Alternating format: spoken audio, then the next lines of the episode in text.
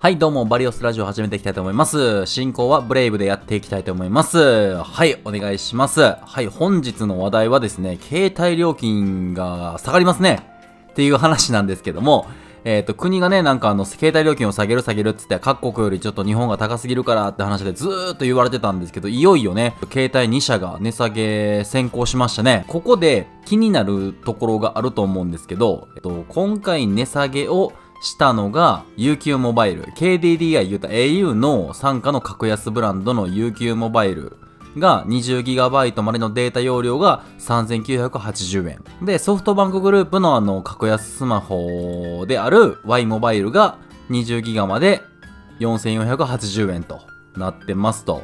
で、えっ、と、こうなってくると、格安スマホに乗り換える人が多分多くなってくると思うんですけど、気になると思うんですよ。まず、その、大手三大キャリアって言われてる au とドコモと、あとソフトバンクか。の3つからしたら、どれぐらい言ったら性能が落ちるんですかって話だと思うねんけど、まず、僕はずーっと au を使ってたんですよ。10、もう10、何年ぐらいやろ。高校2年生ぐらいから持ってるから、16、16、17ぐらいからずっと今まで持ってるから、もう15、6 15、6年ぐらいかな？13、10、まあ10年以上持ってるわけですよ。で、えーそれであの、まあ格安スマホと言われる Y モバイルに乗り換えたんですけど、まあ正直最初、これって電波めっちゃ悪いんちゃうんとか、なんかもう、ちゃんとした携帯が使われへんのじゃないかっていう感じで思ってたんですけど、使ってみたら全然そんなことなくて、めちゃくちゃいいんですよ、Y モバイル。でね、今ね、あの、一応エリア調べてみた。これあの、調べ方としてはもう Y モバイルで対応エリアって、まあ、スペース対応エリアって調べてもらったら、いっぱい出てくるんですけど、ちょっと北海道全域はね、ちょっと厳しそうですね。で、まあ、関西も奈良と和歌山がちょっとエリアが少ないかなって感じなんですけど、北陸もちょっと少ないかな。関東圏はね、基本的に大丈夫っぽい。かな若干ちょっと電波入りにくそうなところもあるけど、ほぼほぼ全域カバーしてるかなと。今日は九州も宮崎県がちょっと、あの、少ないかなっていうぐらいで、まあ、基本的に使えるんですよ。Y モバイル、格安スマホっていう、もう格安っていうのがちょっとなんかこう、グレード落ちる感じするじゃないですか。だそんなことなくて、逆に言うたらこの料金でいけるんであれば、僕も au の時に1万、何ぼやったかな ?1 万3000円とかも毎月毎月払ってたんですけど、Y モバイルに変えてから、今のプランね、今のプランで言った Y モバイルは SMR ってあるんですよ。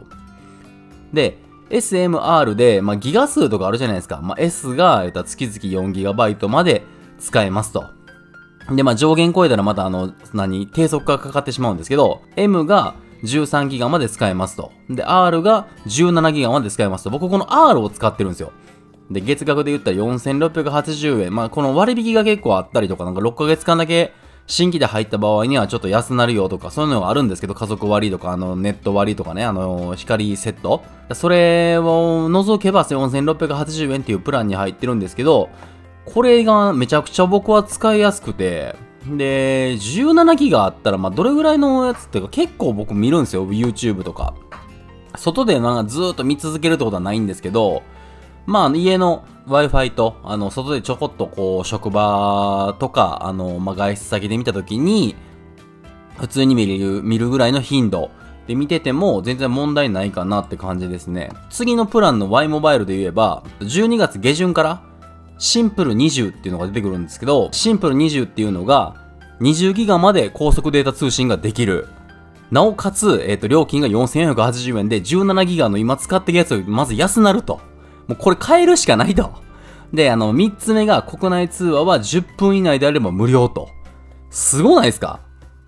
ここまでできんのになんでやっとけへんかったっていう。まあこれね、携帯電話料金ってね、言ったら、食品関係とかみたいにさ、その、毎月毎月の原価とかいらんわけやん。もう一回売ってしまえば、ずーっとその後は、もう何も作らんでも、勝手に入ってくるわけやんか。入って、お客様っていうか、契約してる限りね。ずっと永久に入ってくるから、めちゃくちゃボロい商売やんな、これ。こんなん言うと怒られるかな？怒られると思うけど、あの、これはすごいよ。なずっと儲かってたんやろうと思うねんけど、多分下げようと思えば下げれるんやと思うねんけど、まあ、ドコモはね、ちょっとまあ今後どうなるかわからないんですけど、えー、先に au とあのソフトバンクの格安スマホ対応しますと。だから12月下旬にこれが入るんで、その前になんかプランとかあんのかな乗り換えプランとか。こんなになんか国の施策でさ、この携帯電話が下がったりとかさ、そういうことに関して突っ込んでくると思ってなかった。全然思ってなかったから、ちょっとびっくりしたんですけどね、これ。話はまあちょっと高いなとか言われてたけど、なんか前もさ、なんか、携帯電話高いとかでなんか何言うてんやろと思っててんけど、まあ高いは高いよって。でも国何もできひんやろと思ってたけど、こんだけなんかこうやられると、まあ、実質まあありがとうって感じなんかなこの携帯電話に関しては。世界基準からしても、ちょ、まあちょっと、高いぐらいなんかな。これより安いのがロンドンがめちゃめちゃ安かったんけど、なんぼ2000円台やったと思う、多分。ロンドンは。めちゃくちゃ安かったんけど、まあ、ロンドンはなんかこう、電波状況的に言ったら日本の方が全然良くて、繋がらんことが結構あるみたいですわ。エリアによってもそうやし、時間帯によってもそうやし、まああるみたいだけど、日本は結構そういうのが統制されてってる中でのこの金額っていうのはかなりいいんじゃないでしょうか、世界的に見ても。はい。皆さんはですね、えっと、これ、携帯は今何使ってますでしょうか？結構多いと思うんですよね、三大距離や、えっと、au とかソフトバンクとか、ドコモとか。絶対実際多いと思うんですけど、僕はね、一個困ってんのはね、おばあちゃんがね、今ちょっと関西にもともと出身で、まあおばあちゃんも関西にいてるんですけど、おばあちゃんの携帯電話をね、ずーっとドコモのね、もう一番最初のプラン、もうめっちゃ古いプランを、ずっとやってるんですよ。で、買いに行かしてあげたいんですけども、おばあちゃんも80超えてるから、もう自分で買えることはできできないんですよね。何がいいのか。ねえ、もうこれが困ってるんですよ。もうそのために買えるのか買えらないのかって、まあ、決めったに買えらないんで僕ちょっと困ってるんですよね。もうこの、これを機にね、変えてあげてあげたいんですよ。なんかもう多分、ドコモの今あんのかな？もう十何年前のプランを多分ずっとやってるのか、あれ自動で新規で変わっていってるのかちょっとよくわかんないんですけど、どうなんでしょうか？お母さんとかおばあちゃんとかが、もしそういう状況であれば、ちょっとこれもね、値段がね、あの生活費やからもう、どの年代の人でも絶対助かる話だと思うんで、ちょっとコミュニケーションがてら、あの、お話ししてみてはいかがでしょうかはい。今回はですね、携帯料金についてのお話でした。今後もね、ちょっとドコモがどうなるのかすごい気になってるんですけども、またね、ちょっとニュースには注目していきたいと思いますので、また何かあればコメントもください。はい。ではですね、最後までご視聴ありがとうございました。では、またね。